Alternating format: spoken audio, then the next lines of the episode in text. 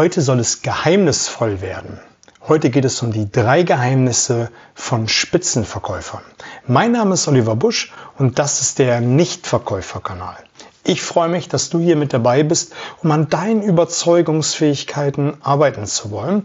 Und hier gibt es Themen rund ums Mindset, Rhetorik, Verhandeln und auch natürlich Verkaufen. Und ich denke, je mehr Strategien, je besseres Mindset du an den Tag legst, desto einfacher gelingt es dir auch andere Menschen für dich und deine Ideen zu gewinnen.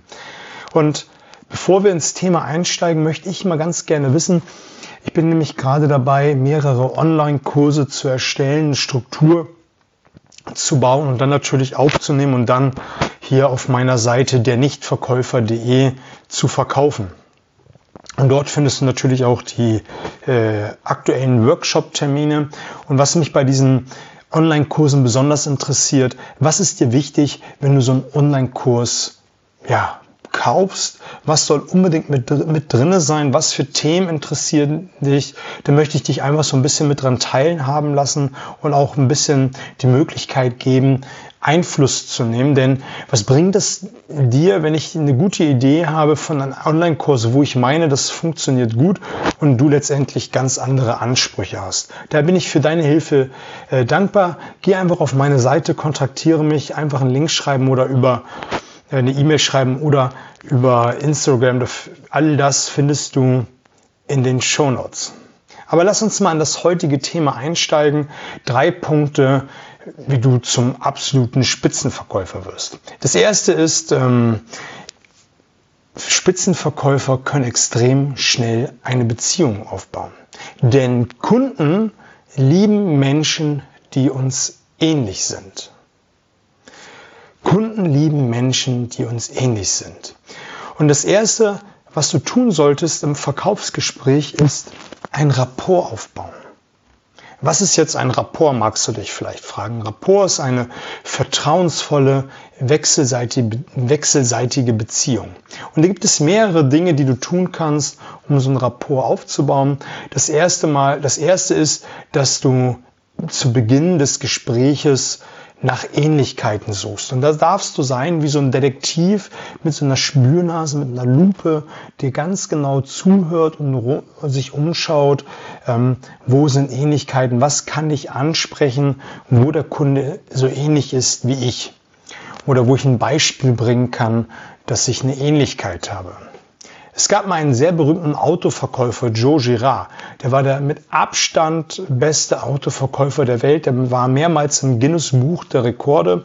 Und ich habe in einem seiner Bücher ein schönes Beispiel ähm, gelesen. Und zwar jedes Mal, wenn er ein Auto ankaufen wollte und um das Auto herumgegangen ist, hat er sich das Auto ganz genau angeschaut und hat geschaut, ob es irgendwelche Hinweise gab zum Besitzer ob es Aufkleber gab, ob es irgendwelche ähm, Dinge gab hinten auf der Hutablage oder in der Windschutzscheibe oder einfach, wie gesagt, die Aufkleber an der Stoßstange. Und da gibt es dieses Beispiel, hat er gesehen, dass äh, ein Angelaufkleber war und hat er den Kunden auf Angeln angesprochen. Er hat selber nicht geangelt, aber er hat von jemandem von der Familie erzählt, der geangelt hat. Oder wenn da ein Aufkleber aus dem Staat gewesen ist, dann hat er erzählt, dass er ähm, in diesem Staat schon mal gewesen ist. Und das ist auch eine Sache, die du äh, machen solltest, ist einfach mal gucken, wo sind Ähnlichkeiten. Gerade wenn du zum Kunden ins Büro fährst, ins Geschäft fährst, ähm, zu ihm nach Hause fährst, dass du einmal den Blick durch die Räumlichkeiten äh, schweifen lässt und schaust, was sind dort für persönliche Gegenstände. Auch in den Büros sind ja meistens irgendwie Bilder, vielleicht Pokale, vielleicht irgendwie ja, ein Anzeichen, dass er ein Hobby nachgeht. Und wenn du einfach schaust, dann guck mal, was du ansprechen kannst. Und dann sprichst du es an. Und da ist natürlich wichtig, dass du nicht anfängst zu lügen, weil du siehst, ah, da ist ein, ähm, ein Fußballwimpel von einem berühmten, erfolgreichen Fußballverein, dass du sagst, ich liebe Fußball, obwohl du Handball oder Basketball vorziehst, das wäre ziemlich platt und das wäre auch nach kurzer Zeit ähm, zu durchschauen. Aber du kannst genauso gut, wie es Joe Girard gemacht hat und wie ich es in der Vergangenheit auch immer wieder gemacht habe, ist, dass du dann vielleicht dich entsinnst, dass einer aus deiner Familie ein großer Fußball äh, nah ist und auch vielleicht diesen Verein oder einen anderen Verein vergöttert und dort ähm, Fan ist. Und dann findet man eine Ebene, über die man sprechen kann. Und dann kannst du den Kunden dazu einladen, ein wenig über sein Hobby, über seinen Fußballverein, ähm, über diese persönlichen Gegenstände ähm, ja, in Erfahrung zu bringen. Und das ist eine ganz gute Methode, um einfach auch so ein bisschen in die ähm, persönliche Beziehungsebene des Kunden hineinzusteigen, um auf der Beziehungsebene ja ein Fundament des Rapport aufzubauen. Und man bleibt so lange in der Beziehungsebene, bis der Kunde von ganz alleine umschwenkt ähm, aufs Geschäftliche. Man sollte, und da gilt das Wort Mann, man sollte nicht gleich mit dem Geschäftlichen anfangen, wenn man mit dem Kunden einen Termin hat, sondern einfach versuchen, so lange wie möglich in der Beziehungsebene zu bleiben, bis der Kunde zum Geschäftlichen kommt. Das wird ganz alleine passieren. Und manchmal kann es sein, dass du eine halbe Stunde, Stunde übers äh, Private, über Hobbys sprichst, bis der Kunde dann aufs Geschäftliche kommt. Und komischerweise, je länger du in, im Privaten unterwegs bist, und dann aufs Geschäftliche kommst, desto kürzer ist das Geschäftliche nicht, weil der Kunde dann keine Lust mehr hat, sondern einfach, man kann in der Verhandlung und im ganzen Verkaufsgespräch viel mehr Dinge durchsprechen, schneller durchsprechen und auch, ich sage mal salopp, durchdrücken, ähm, weil man eine gute Beziehung hat. Und das macht dann einfach viel mehr Spaß. Das ist ein großer Baustein, den du machen kannst, um eine Beziehungsebene herzustellen, dass du einfach schaust, ähm, wo sind die persönlichen Dinge des Kunden. Was du natürlich auch machen kannst, ist, mache deinen Kunden nach, ohne ihn nachzuäffen.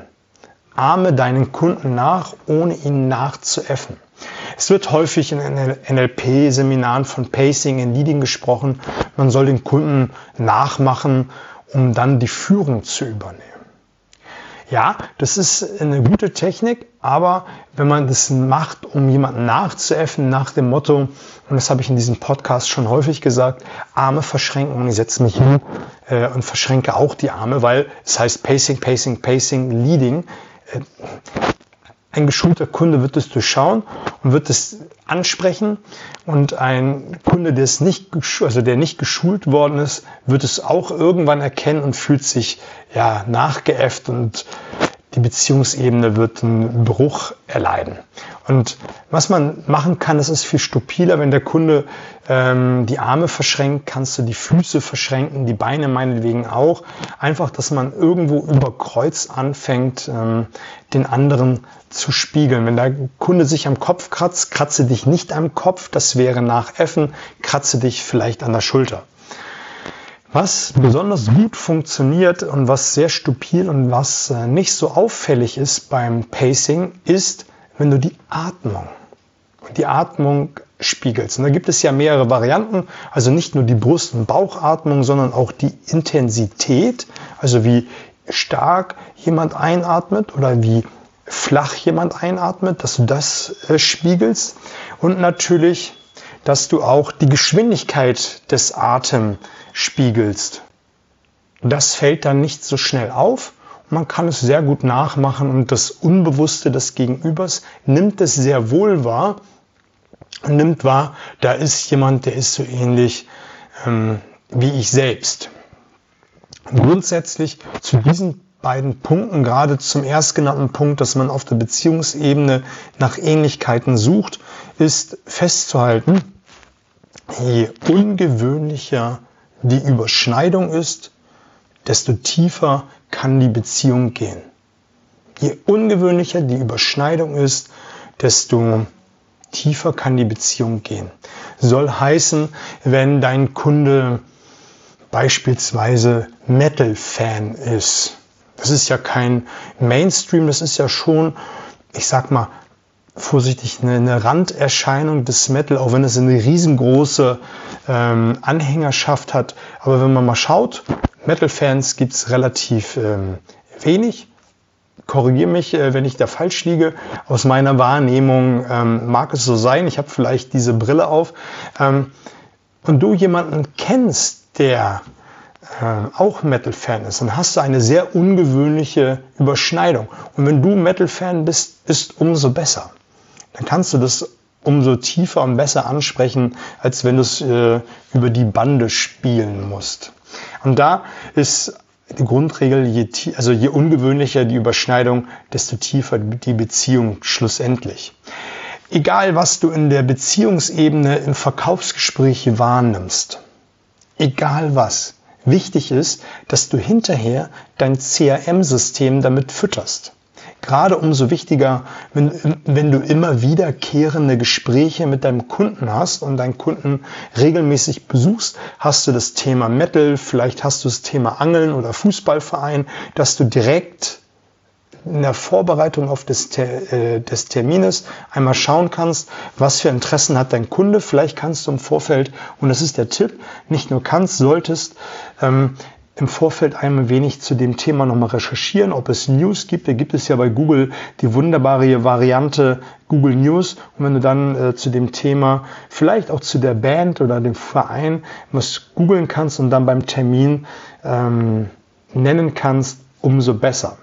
Genauso gut kannst du all die Dinge, die ich in dem Podcast hier schon mal ähm, durchgegangen bin zum Thema ähm, Sinnesorgane, dass dein Kunde sehr im visuellen, auditiven, kinästhetischen Bereich unterwegs ist, dass du das in dein CRM-System notierst und deine Ansprache beim nächsten Termin dementsprechend wählst.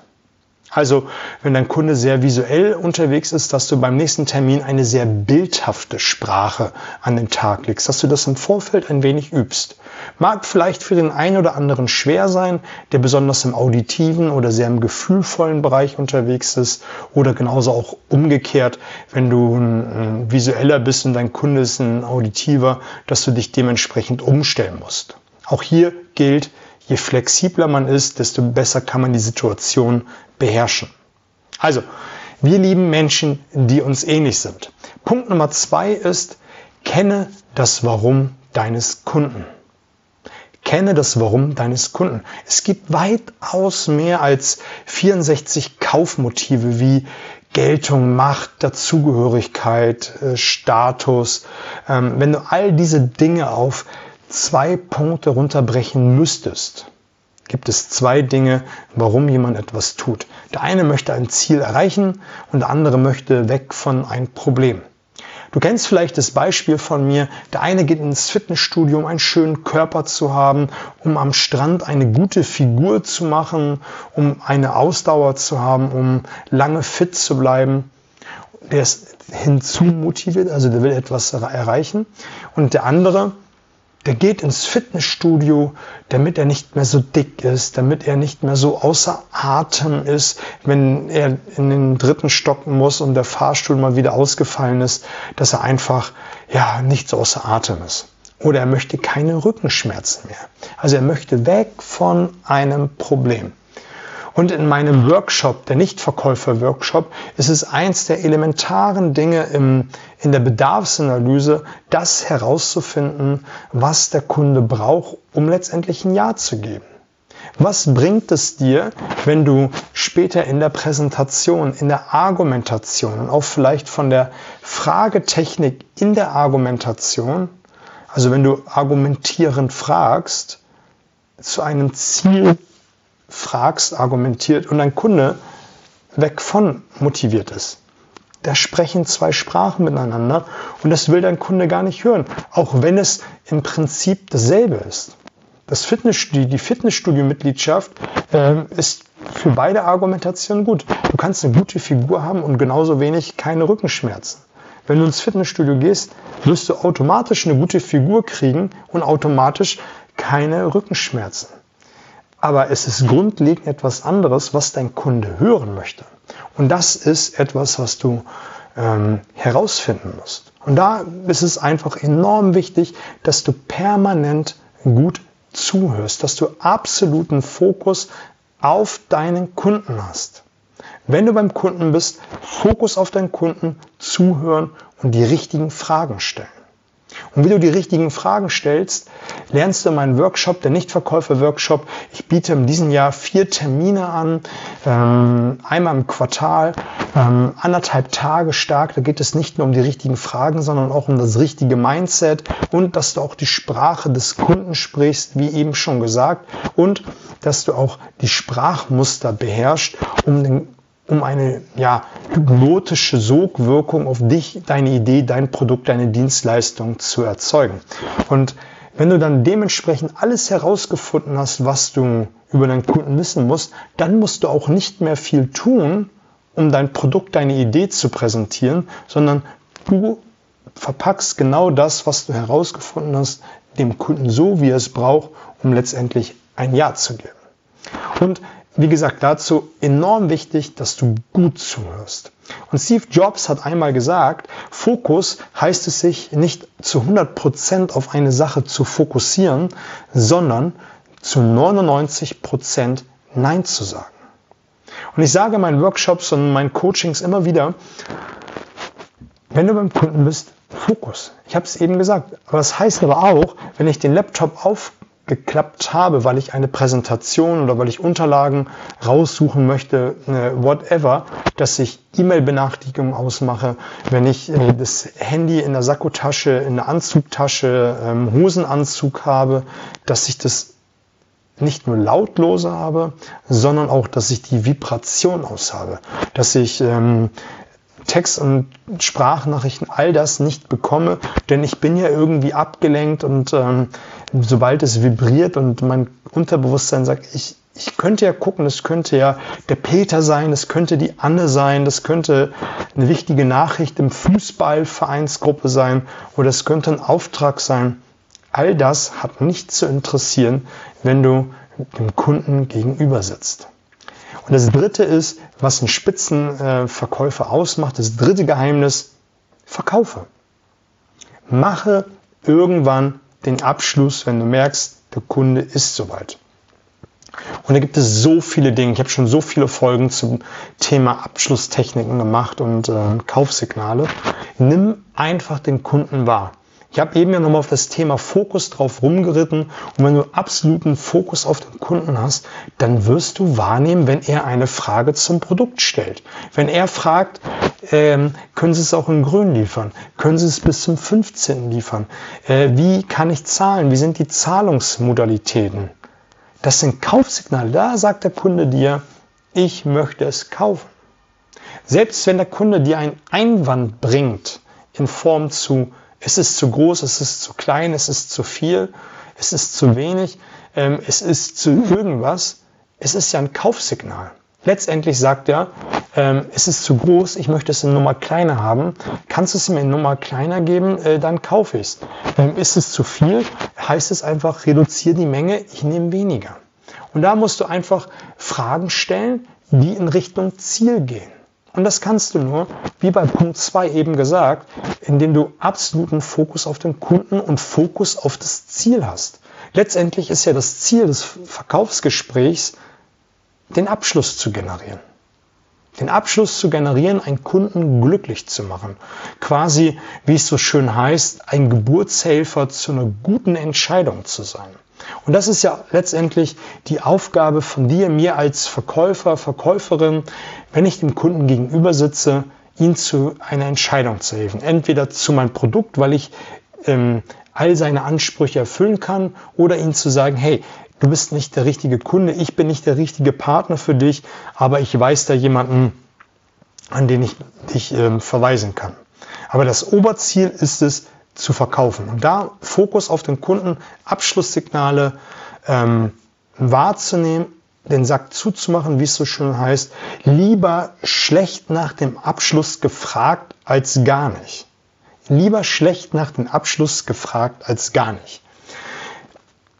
Der Kunde wird ja irgendetwas sagen, wenn du ihn nach dem Abschluss fragst. Und wenn es auch holprig daherkam, er wird dir ja irgendein Signal geben in Richtung Ja, Nein, vielleicht, weiß ich nicht. Ähm, da kannst du wieder eine Frage stellen, aber lieber irgendwie fragen als gar nicht. Die meisten Verkäufer da draußen, die fragen gar nicht. Die kennen das Warum des Kunden. Die können eine tolle Beziehung aufbauen, Aber die machen eins nicht im Verkaufsgespräch. Die fragen nicht nach dem Abschluss. Die warten darauf, dass der Kunde sagt, ja, bitte äh, schicken Sie es mir. Ja, ich möchte bitte gerne kaufen. Das macht ja kein Kunde. Ähm, da darfst du einfach nach dem Abschluss fragen, lieber eine Ja-Nein-Frage, möchten Sie kaufen oder möchten Sie nicht kaufen, was man ja generell nicht tun sollte. Und da stimmt die Generalisierung, ähm, lieber so fragen als gar nicht. Und wenn, selbst wenn du danach noch am Ball bleibst und fragst, ja, wieso denn nicht, habe ich irgendwas falsch gemacht, wird der Kunde vielleicht lächeln und dir eine Antwort geben. Du hast wieder die Möglichkeit, den Ball aufzunehmen, um letztendlich in Richtung Abschluss zu kommen. Also, fang an zu verkaufen. Frag danach. Habe den Mut. Es ist nichts Schlimmes. Wie hat Martin Limbeck so schön gesagt, äh, nicht gekauft hat er schon. Wenn du zum Kunden fährst und äh, ihr seid am Anfang des Verkaufsgespräches, er hat noch nicht Ja gesagt. Ist, der Status ist Nein. Also frag danach, frag, frag, frag. Frag mehrmals im Verkaufsgespräch. Es gibt mehrere Varianten. Und wenn du aufmerksam eine gute Beziehungsebene zum Kunden hast, das Warum des Kunden kennst, dann kannst du einfach immer wieder den Ball aufnehmen, um in Richtung Abschluss zu gehen. Also drei Geheimnisse, ähm, wie du die, deinen Umsatz auf ein neues Level heben kannst. Ähm, bau extrem eine äh, Beziehung zu deinem Kunden auf, kenne das Warum und fang an zu verkaufen. Ich würde mich freuen an dieser Stelle, wenn du diesen Abonnier-Kanal äh, abonnierst und teilst und in eine 5-Sterne-Bewertung bei iTunes gibt es damit einfach mehr Vertriebler, Vertrieblerinnen davon Kenntnis kriegen, genauso Menschen, die leichter und einfacher überzeugen wollen. Also in diesem Sinne alles Gute, bis auf bald.